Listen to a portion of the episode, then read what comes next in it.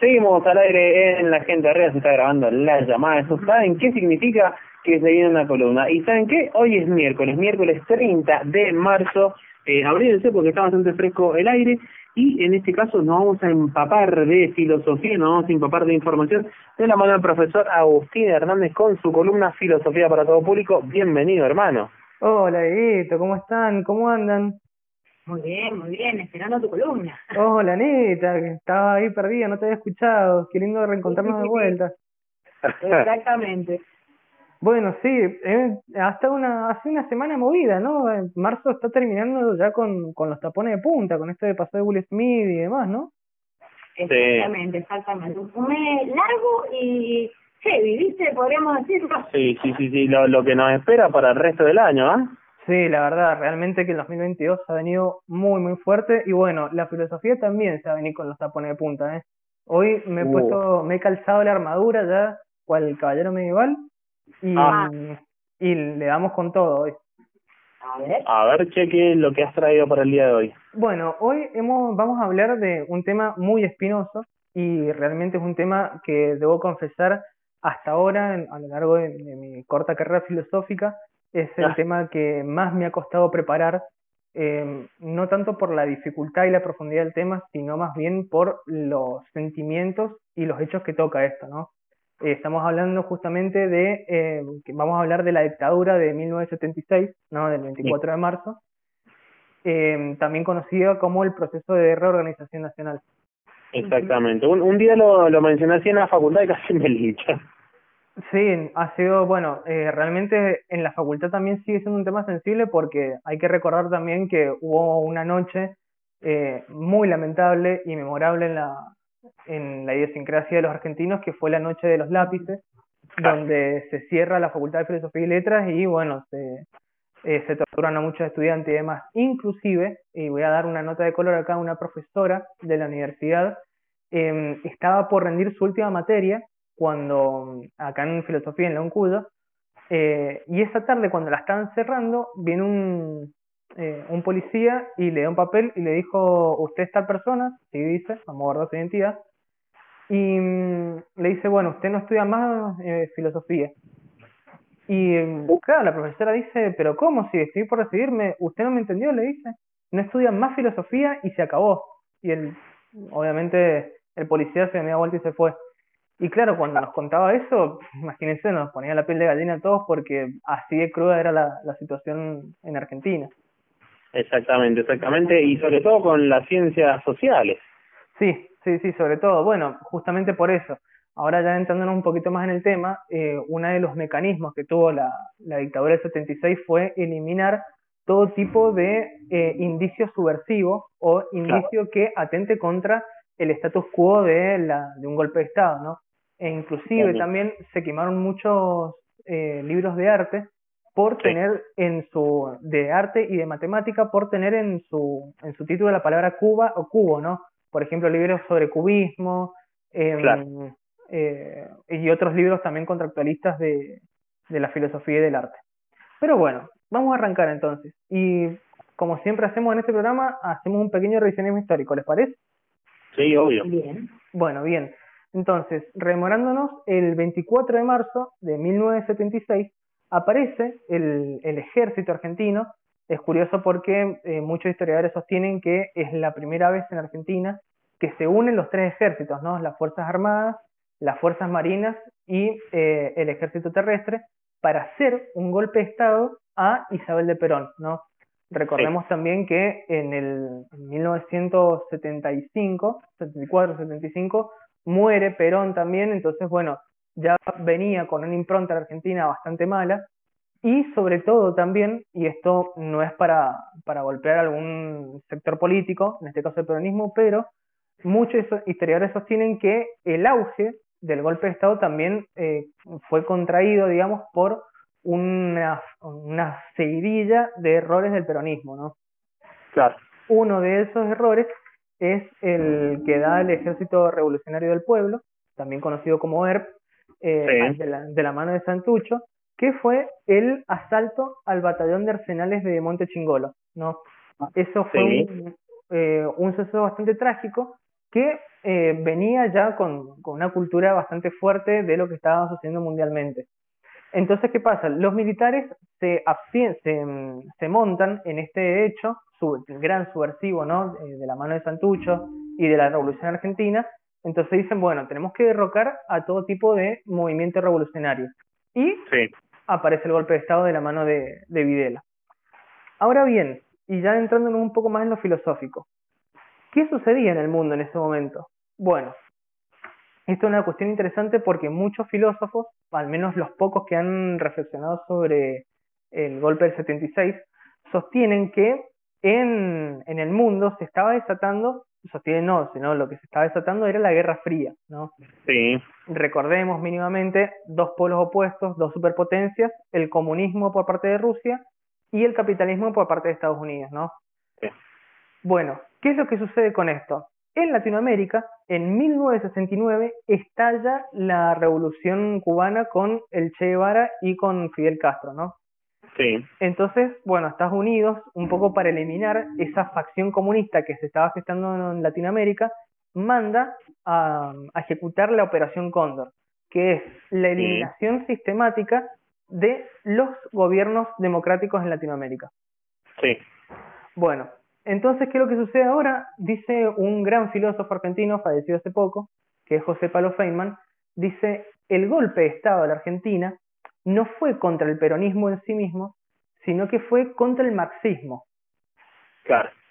Y acá empieza una cuestión interesante. ¿Por qué? Porque lo que sucedía en Argentina en ese momento era que facciones marxistas como el ERP, los montoneros y demás, estaban levantándose en armas. Entonces, surge el Estado represor, el gobierno de facto, como una manera de repeler el marxismo en, América Latina y sobre todo en Argentina. Exactamente. Sí, porque aparte, bueno, como lo decías vos, estaban definiendo eh, lo que serían los países que terminaran apoyando a uno u otro modelo político, social y económico. Exactamente, y eso termina siendo muy trágico porque, como diría Jean-Paul Sartre, eh, cuando las guerras se hacen, cuando los, los ricos se pelean, dice, son los pobres los que mueren, ¿no? Totalmente. Bueno, y en este caso fue el pueblo el que murió, un poco podríamos decir eso. Aparece entonces en, la, en el 76 eh, una cuestión muy sistemática eh, para un poco mantener ese status quo, ¿no? Es decir, para mantener ese orden social eh, dentro de un gobierno de facto. Hay muchas, em, hay muchos fundamentos que uno puede dar para, para sostener estas afirmaciones o estas proposiciones que yo hago, ¿no? Pero me voy a detener en una sola que me parece la más trágica, si bien todas lo son, esta me parece la más trágica que es la creación de campos de concentración en Argentina, ¿no? Los famosos eh, centros clandestinos de detención, ¿no? Los CCD, que bueno, el pasado 24 de marzo Cultura de Cruz hizo una rememoración a la comisaría séptima, que fue un campo de concentración acá en Mendoza. Sí. Uno de los tantos que hubo. Bueno, eh, lo que se hacía justamente era eh, sostener o en realidad privar de la libertad a las, aquellos subversivos, entre comillas, y eh, se los torturaba, se los mataba e inclusive se los desaparecía.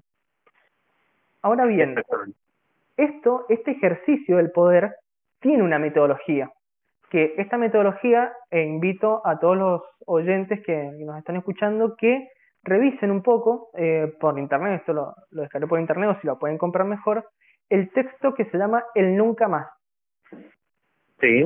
Bueno, este texto es una recopilación que hacen muchos intelectuales en Argentina, ponen como presidente a Ernesto Sábato, eh, un gran escritor argentino, sí. para que eh, pueda retratar, digamos, lo que fue los testimonios de los desaparecidos o de la gente que iba apareciendo en la dictadura y que quería buscar a sus seres queridos. ¿no? Se, se recuperan 50.000 testimonios, si bien oh. no los tiene a todos el, texto, pero sí hace una muy buena ilustración eh, de las atrocidades que se producían en, en la dictadura. Explico brevemente la metodología y cómo accionaba y operaba el, el poder militar en este momento. A ver el primer paso es el allanamiento, se le decía, ¿sí? En donde, por ejemplo, en una vivienda, por ejemplo, una, eh, una mujer o un hombre pertenecían a una unión vecinal, entraba un grupo armado hasta los dientes de 6, 7 personas a una vivienda, sin orden judicial, sin nada, entraban, reventaban todo a su paso y se llevaban al detenido por averiguación de antecedentes, ¿no? Claro. En ese momento, el detenido lo que hacía, eh, se le producía el tabique, que es cuando se le vendan los ojos, y lo subían al automóvil y se lo llevaban. Ajá.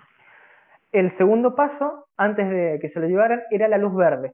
¿Qué significa eso? Que la policía, que eh, era mm, eh, regente de esa sección, no decía nada, actuaba en complicidad, ¿sí? Entonces veían el, el, famoso falcón verde y decían, che, mira, están llevándose a alguien en un falcón verde, no, eso está permitido, decía la policía, lo subían y se lo llevaban. Claro. En un tercer momento ya entraban en el campo de detención eh, y ahí, bueno, se producían todos los hechos de, de, tortura y eliminación. No voy a reproducir los hechos que se producían en estos campos porque realmente son aberrantes y horribles. Sí. Pero eh, los invito de vuelta a leer el Nunca Más porque aparece un testimonio del el doctor Lewinsky, que este doctor cuenta con lujo de detalles cómo lo torturaron a él durante aproximadamente 3-4 meses. Eh, realmente es insoportable de leerlo, por eso digo que fue un tema muy duro de preparar por los detalles que explica el doctor y sobre todo uno si tiene un poco de empatía, eh, imaginarse lo difícil que debe ser recuperar y volver a vivir para explicarlo en una entrevista los hechos atroces que uno tuvo que soportar, ¿no? Exacto. Sí, entre los que el que más el más livianito que figura es que te quemaban con un cigarrillo, porque después eran lo peor. Sí, y realmente, Diego, eh, aparece acá una cuestión muy importante y es el uso de la razón, ¿no? Porque hay que entender algo, así como se habló un poco cuando hablamos esta cuestión del feminismo, se habla también con esto de que las personas que ejecutaban estos actos tan maliciosos, tan malditos, no son gente desquiciada, no son personas que sufren de una enfermedad mental, no son personas que están locas, son actores que realmente estaban en sus cabales y que las cosas que hacían las hacían pensando en hacer sufrir. Pensemos también que las personas que estaban siendo torturadas estaban acompañadas de un médico que el médico decía hasta qué punto podían torturar y hasta qué punto no para que o no se pierda el conocimiento o no se les hace la mano y no los maten. Exacto. Entonces, bueno, sí, Anita, perdón. Sí, morboso, totalmente morboso, o sea. Sí, es horrible. Y bueno, una de las preguntas que me hacía al, al indagar sobre este tema es por qué o cómo es, cómo nace esa necesidad o ese estómago, digamos, de utilizar la razón para algo tan macabro, ¿no? Y mm, bueno, algo que también resulta inconcebible, ¿no? ¿Cómo puede ser que un ser humano tenga la capacidad de dañar a otra persona? Y aparece algo muy importante, eh, y algo que me gustaría rescatar, que es la cuestión o el concepto de mal banal, ¿sí? O la banalidad del mal. Sí. Pensemos en lo siguiente. Hay una filósofa estadounidense que es Hannah Arendt, que ella presencia el juicio en Jerusalén de un militar nazi, que es Eichmann. Sí. De hecho, bueno, está el texto Eichmann en Jerusalén e inclusive está la película, que a Eichmann lo encuentran acá en Argentina y lo deportan a Jerusalén para, para enjuiciarlo. Ah, me claro, sí. es, es muy curioso esto porque en el juicio cuenta Hannah Arendt, aparte de Hannah Arendt, una filósofa judía, cuenta que cuando le están relatando los crímenes de guerra a Eichmann, él decía solamente seguía órdenes, solamente hacía lo que le pedían. Entonces aparece este concepto de la banalidad del mal como una cuestión de decir, bueno, en realidad lo que no tiene peso o lo banal no es el mal en sí mismo, porque el mal es una cuestión atroz, el mal es un extremo. Pero lo que está en juego y lo que no tiene peso es la falta de reflexión que se realiza al ejecutar ese mal, ¿no? Claro. Por ejemplo, dice Hannah Arendt, es lo mismo llevar un papel de una oficina a la otra que torturar a un ser humano. Claro. El mal entonces se vuelve una cuestión burocrática y cuando no se reflexiona, eh, Hannah Arendt sostiene que cuando no reflexiona lo que hace es encontrar la raíz, profundizar, preguntarse, analizar. Cuando uno no reflexiona en lo que hace, la banalidad del mal se vuelve atroz porque lo que se produce es justamente no tener conciencia del el daño o el perjuicio que se está haciendo al otro, ¿no? Claro. Sí, y es algo, conceptualmente es algo que se toca mucho en el libro de Whisky de El vuelo, en el cual, bueno, cuando se menciona esta cuestión de la práctica de sedar a la gente y tirarla al mar eh, desde los aviones, eh, los mismos los mismos ejecutantes le dicen que todos pasaban por eso y que todos cumplían órdenes, que no, no, no veían si era bueno o era malo, sino que la misión era justamente eh, la paz en la Argentina, la paz entre comillas obviamente, y que bueno, que simplemente ellos decían órdenes y, punto, no, no juzgaban si estaba bien o lo pasaban por una vara ética o moral. Totalmente, bueno, y acá traigo a colación otra cuestión y acá me gustaría detenerme porque mm, analizando este tema creo creo creer, y acá voy a plantear la bandera, que he inventado un nuevo concepto filosófico, em, porque lo estaba buscando y, y, no lo he encontrado por ningún lado, así que me lo voy a adjudicar. Em, y es la cuestión o la condición de los desaparecidos, ¿sí? Sí. Hay una rama en la filosofía que es la ontología, que seguramente se, se escucha mucho ahora con esto de los coaching, de, mm, la meta, de esta nueva metafísica de creer el universo y las nuevas energías, ¿no? Por ejemplo, el coaching se, se autoadjudica como coaching ontológico, ¿no? Bueno, la ontología, que es un término propuesto por Aristóteles, es el estudio del ente, ¿sí? De las primeras y últimas causas. Es lo que se estudiaba en la metafísica de los griegos, en la metafísica alemana y la contemporánea, con Martin Heidegger y demás. Pero aparece una cuestión acá importante, y es que para tener, para estudiar la ontología, es decir, para estudiar la esencia de los entes, se necesita de un cuerpo, se necesita de algo tangible, algo que se pueda tocar, palpar y demás. La condición de los desaparecidos es una anti, eh, planteo yo, una antiontología o una desontologización. Claro. ¿Qué significa esto? Que en la condición del desaparecido se elimina la condición del ser. Exacto. Por ejemplo, pongamos un ejemplo claro, a un eh, a una, una persona se muere, ¿no es cierto? En este caso un militar se moría en la dictadura y se le entregaba el cuerpo a la, a la familia. Claro. ¿Para qué? Para que lo velaran, lo puedan enterrar y para, sobre todo, que se cierre el ciclo de la vida y pueda darle paso a lo metafísico, ¿no? Sí. Cuando hay un desaparecido, esto no sucede. Hay una herida que queda abierta y que va a quedar abierta para siempre porque uno termina esperando que el otro vuelva, vivo o muerto, porque nos quedamos esperando aquello que nos fue arrebatado, ¿no? Entonces, el ser queda eliminado, queda en lo que literalmente se conoce como la nada. Voy a, mm, a traer a colación una frase de las más aberrantes oídas en la historia argentina, que es lo que dice Videla cuando hablan de los desaparecidos, dicen ah, no están ni muertos ni vivos, están desaparecidos. Exacto, sí, famosísimo. Famosísima y horrible. Famosísima la cara de piedra también. Famosísima también la cara de piedra y bueno, ahí está retratada la banalidad del mal. ¿no? Eh, porque justamente en Videla no dimensiona el mal que está ejerciendo. Y si lo dimensiona, no le da pelota, que es mucho peor. Porque justamente lo que se produce es eso, ¿no? Es decir, bueno, a mí no me interesa si ustedes están desaparecidos. ¿Por qué? Porque esto sucedía cuando en el ESMA empezaban a matar a tanta gente que ya no podían, donde, no podían ocultar los cuerpos. Entonces la filosofía que siguieron fue, bueno, no hay cuerpo, no hay delito, no hay crimen, se acabó. Claro sí, eh, es como darle una, como que fuese una, una, una cuestión matemática. Tal cual. Suma, resta, tal, no tal, chao, al, al dos. Bueno, decir, la verdad que es un tema muy muy triste, muy muy fuerte que se puede ver de distintos eh, aristas y obviamente que se pueden aplicar diferentes eh, conceptos. Bueno, en este caso también. Me gusta, me gusta tu concepto, Agustín. Me imagino que ya lo, lo, lo has desarrollado bien todo para, para ponerlo en algún lugar.